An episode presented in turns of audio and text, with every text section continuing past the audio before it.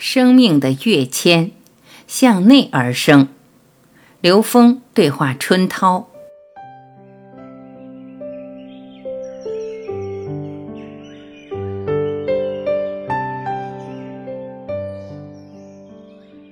人类文明的演化阶段，复杂的社会组织形态。春涛。下面我想讲一下今天的主题：人类文明的演化阶段。说起人类文明社会组织形态的发展，用比喻来讲，跟个人的发展很像。人的社会形态的存在是从自然界里面发展出来的。我们社会是一个独特的人类种群的形态。动物也有社会组织，尤其是高等哺乳动物也有它们的社会组织，昆虫也有，低等动物也会有。但是在人类种群里面，我们社会组织形态的发展尤其的复杂，在地球上占据的空间和资源的比例是相当大的。如果我们把人类社会比作是一个人，把自然进化比作是父母的话，那么人类文明最早的时候是处在襁褓期，就是婴幼儿期的时候，在我们的文字还没有出现的那段时间，在一两百万年前。在非洲有人类最早的迹象开始，到大概公元一万多年前这段时间是人类文明的襁褓期、婴儿期。那个时候，大多数人类和自然还是处在一个比较相融的状态。人们的生活形式主要是狩猎采摘，靠天吃饭，然后发明了农业，发明了如何去耕种农作物。开始第一次尝试从食物采集者变成食物生产者，这个时候开始定居，形成了村落，最后形成了城镇，然后一点一点地发展到越来越大的社会组织结构，直到大概两三百年前的欧洲的文艺复兴带动了工业革命，工业革命后再到西欧殖民运动，把西方的科技文明的种子撒遍了全世界。这个时候，全球的社会组织被商业所连接，出现了多国的跨国公司，几乎是跟国家一样重要存在的这种组织形式。在人类农业发展之前，我们叫原生态文明，也叫原始生态文明。从农业发展到科技发展这个阶段，我们叫帝国文明。之所以叫帝国文明，是社会组织形态越来越庞大。主要是以金字塔结构为主导的文明，是多层次的组织建构。在这个过程中，创造了很多目前还实用的文明果实，这些都是帝国稳定阶段所结出来的。人类文明的再生态，从有形到无形。同时，我们现在这个阶段处在一个全球危机的状态。人类创造的文明和自然生态之间面临一个濒临崩溃的状态，面临自然资源的枯竭，处在一个大面积的物种灭绝的状态。每天有几百个物种消失，资源的紧张，竞争的激烈，个人的空间越来越被挤压。所有这些都在把人类文明推到一个新的阈值。这就是刘峰老师说的。由于现代进化的压力，推动我们的意识形态有一个跃迁，由原来专注于有形物质的形态，转向一个新的无形世界能量的认知。我们正跃迁过去的文明状态，相对于原来的原生态，我们管它叫再生态。如果把原生态比喻成一个小孩儿。在父母的怀抱里，帝国文明就像人类文明的青春期，是从原来的原生家庭里分化出来的，分化成独立的自我、独立的人格，要经历成长的痛苦，甚至会有对原生家庭的反叛或叛逆。人类文明成熟到一个阶段，要从青春期跃入成熟期。这个时候，我们面临的课题是我们要回头回顾大自然这个父母，回归原生家庭的关系。大自然能源上的消耗，承担滋养了我们的成长。现在，尤其是新冠疫情以来，越来越多的人开始意识到，我们现在这种无条件、无节制的对自然资源的消耗，自然没有办法再去承载，没有办法使我们和大自然之间建立和谐，甚至是有可能会危及到我们生存的状态。每个人内在的生态，我们的内在是一个生态系统。所以，所有的这些都在迫使我们去重新审视如何重新调整我们文明的组织形式，使我们能够真正的进入人类文明的成熟期，让成熟智慧的光辉散发出来。这个过程就如人到成年后要回头去对家庭承担责任一样。我们怎么样承担起对环境的责任？这是我们现在所处的关口，也是共振密码系统和刘老师工作的共同支撑。再生态文明，它必然是从内向外的。我们必须要超越对物质的执着，我们必须要认识到，这个生态不仅是指外在的土壤、森林、海洋、空气、水，更是指内在的。我们每个人要对内在的生态负起责任。首先要看到，我们内在是一个生态系统，我们的意识、思想、情绪、身体，所有这些都是一个自我循环的内在的生态系统。这个生态系统从最小的社会单元开始，从每一个关系、每一个家庭到工作，到社群，乃至到更大的系统。这些跟我们传统文化里面的修身、齐家、治国、平天下的思想是非常一致的。好，我在这里顿一下，邀请一下刘老师。一个人就是一个宇宙，能量波的共振叠加。刘峰，谢谢春涛老师，我一边听一边在做记录。我们实际上在研究所有一切的空间和存在的能量结构。这种能量结构在整个空间是个立体结构，也就是多维度的。横向结构是个能量叠加共振结构。这种能量共振叠加结构构成了所有的存在。如果这个能量波它们没有形成共振，什么都发生不了。每个能量各走各的路。只有当它形成这种共振结构，也就干涉或者形成驻波等等这些现象，它才形成了相对的一些由简单到复杂的能量结构。一切存在都符合这么一种表达，生命的存在也是这样的。我们生命存在和自然的能量结构有着高度的全息性。也就是局部的能量结构跟整体结构有一个非常高度的全息性，这种全息性就让我们理解了一个人就是一个宇宙，特别是整个宇宙和每个人身体的存在有一个高度对应关系。这种对应关系不但表达在存在形式和显化的内在的对应关系，还表达了一个它发生的规律也是对应的。就是它从简到繁的，从简单到复杂的过程，也遵循同样的一个规律。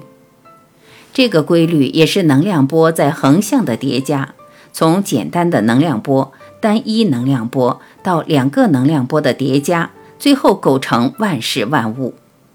而易经恰好跟这个表达是高度契合的。易经从一个正弦波，就是龙嘛，龙是正弦波的图腾。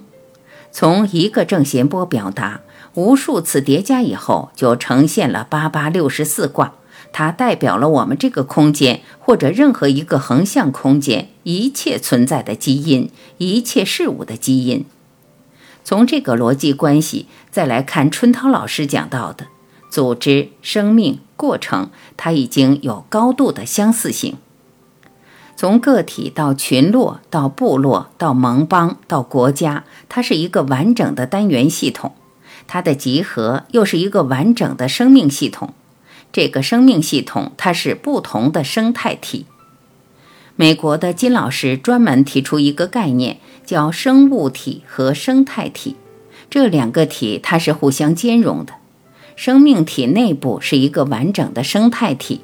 生命体对于再大的生态体里面又是一个局部，局部里面又包括了全部信息，这就是宇宙全息的概念。能量的成、住、坏、空，真正看明白生命的跃迁。如果把人类也当成一个完整生命体的话，刚才春涛老师讲了，它发展的过程是从简单到复杂。成熟期有两个可能性，到了成熟期以后，如果按照三维逻辑，就进入衰落期了。人类经过了它的兴盛以后，接下来要面对的就是能量结构的衰落，能量结构的解体。这个解体如果只停留在维度上来说，它是一种必然属性。我们也看到，地球沧海桑田，地球有很多史前文明曾经被灭绝过。恐龙时期文明被灭绝过，灭绝的过程实际是在能量结构成住坏空的过程。在地球时间线上，这种成住坏空发生过不止一次，所以对于我们这一代人类来讲，这个过程在三维逻辑里面看是必然的。但存在另外一个层面，就是所谓的觉醒。当人们不执着于三维能量状态的时候，他的意识能够提升到更高维度的。这时候，他生命的基频和生命所在空间层次不一样。我们不用往更高说，只要到第四维，时间是变量的时候，我们三维空间的生死就被超越了。因为时间是变量，你可以任意到过去，任意到未来，而且四维的整个空间能量的状态比三维空间更美、更自由。所以，真正生命的美好是以提升维度而呈现了。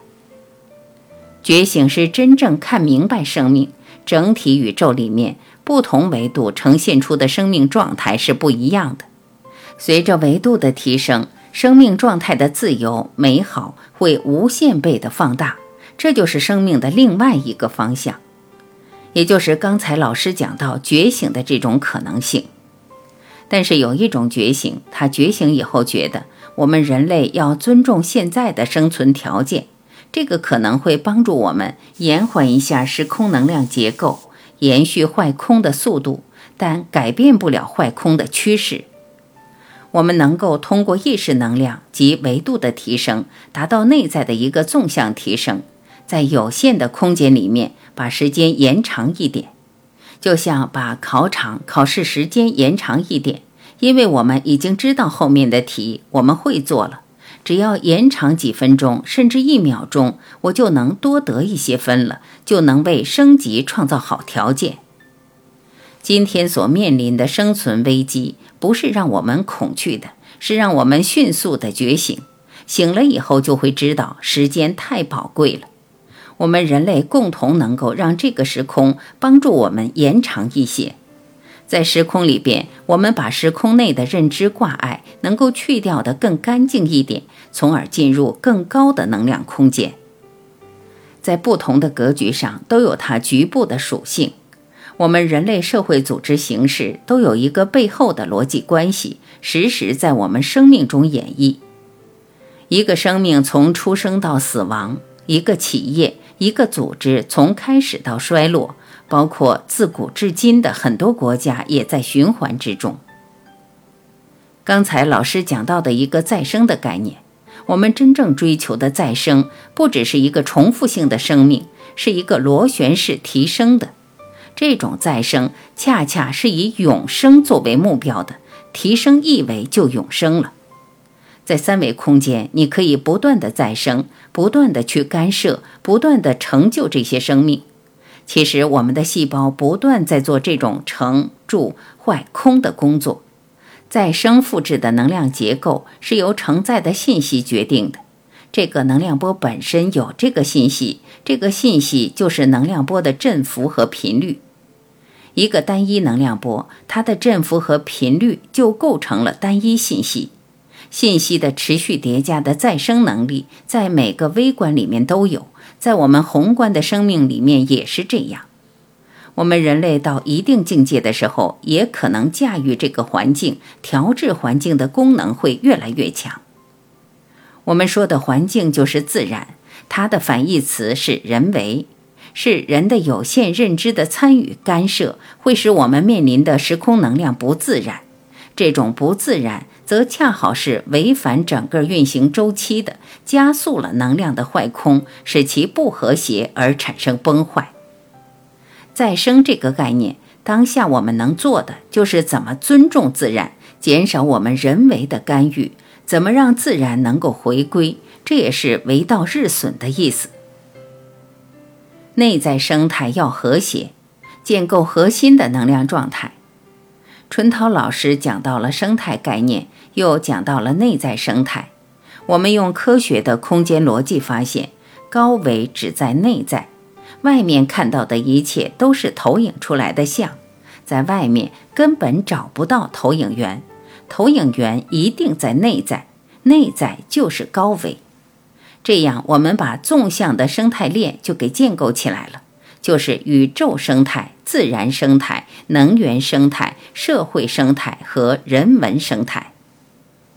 宇宙生态跟我们的内在是一体的，心即宇宙，宇宙即心。自然生态是我们在现实中看到的，纯粹的不以人的认知、不以人的知识和思想而存在的生态。能源生态是与我们人类生存相关联的。各种资源的合理的使用，资源转化成垃圾，垃圾又如何被循环式的再利用？这也是我们人类的智慧可以做的一件事情。社会生态就牵扯到春涛老师今天主导的主题。社会生态就是整个社会治理结构、社会组织结构等等，社会群体之间的关系，这种关系都是能量关系。和谐与不和谐都代表了它的生态状态。人文生态，它跟我们人类的文化、人类的文明高度连接，它又跟人的内心连接，所以人文生态最后又回到了宇宙生态，它又变成了一体的，这是它完整的体系。刚才春涛老师讲到生态的内在属性，我觉得特别重要。实际上，任何一种生态属性，它的和谐是非常重要的。只有和谐的时候，才能为纵向的提升创造充分且必要的条件。身体的健康是因为我们身体能量的和谐。一个健康的身体，提升它的维度，超越能量的纠缠，超越偏性能量的状态，为它的纵向提升创造好条件。家庭的和谐也是让我们的能量在这个空间所接触的各种能量进入和谐，社会的和谐更甚一点，包括了自然和谐，就形成了一个整体的意识。春涛老师，您研究的生命和社会结构之间合理和谐的能量状态所建构的核心能量状态。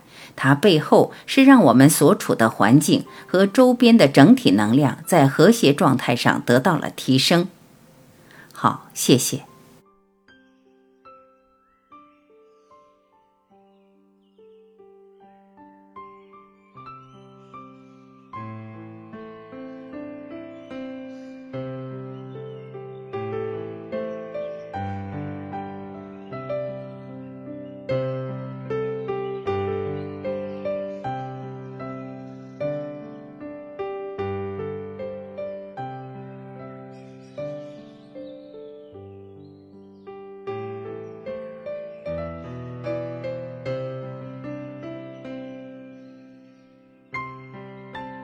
感谢聆听，我是晚琪，再会。